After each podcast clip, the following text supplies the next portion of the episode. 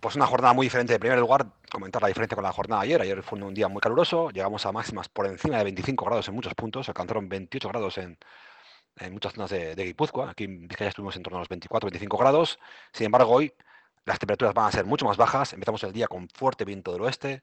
El viento del oeste va soplando con, con intensidad, sobre todo en la costa, pero también en zonas del interior. Y con esa entrada de viento del oeste tenemos ambiente más fresquito. Hoy las máximas van a estar en torno a los 15-16 grados, van a bajar casi 10 grados respecto a la jornada de ayer. Por lo tanto, ya habrá que estar más abrigado que, en días anteriores porque los valores van a ser más normales para esta época del año, lo que no era normal, lo que ocurrió en la jornada de ayer y en la del domingo, con esas máximas por encima de los 20-25 grados. Y hoy, como decíamos, las máximas en el entorno de los 15-16 grados, tanto en la costa como en el interior. También una jornada en la cual vamos a amanecer con, estamos amaneciendo con cielos más cubiertos, se están produciendo algunos chubascos puntuales, sobre todo en zonas de la costa.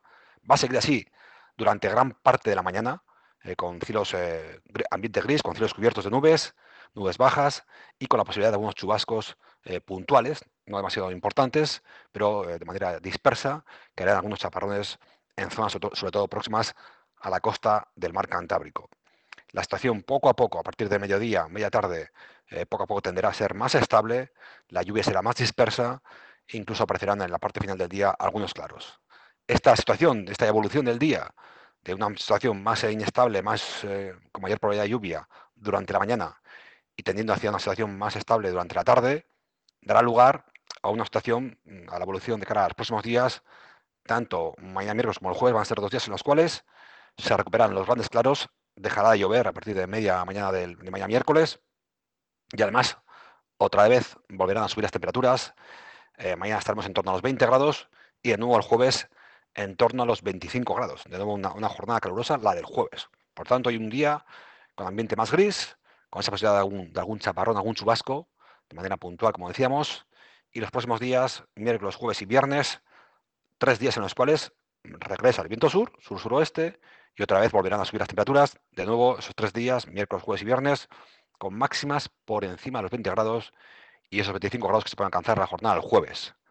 Esperamos que la tarde del sábado aparezca un nuevo frente que puede dejar algunos chaparrones la tarde-noche del sábado y el comienzo del domingo.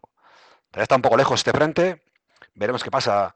Eh, ya iremos informando de cara, según avance la semana, iremos informando de qué, de qué está, de qué, sobre qué, cuál es el momento en el cual llegará este frente que esperamos que llegue, insisto, la tarde-noche del sábado.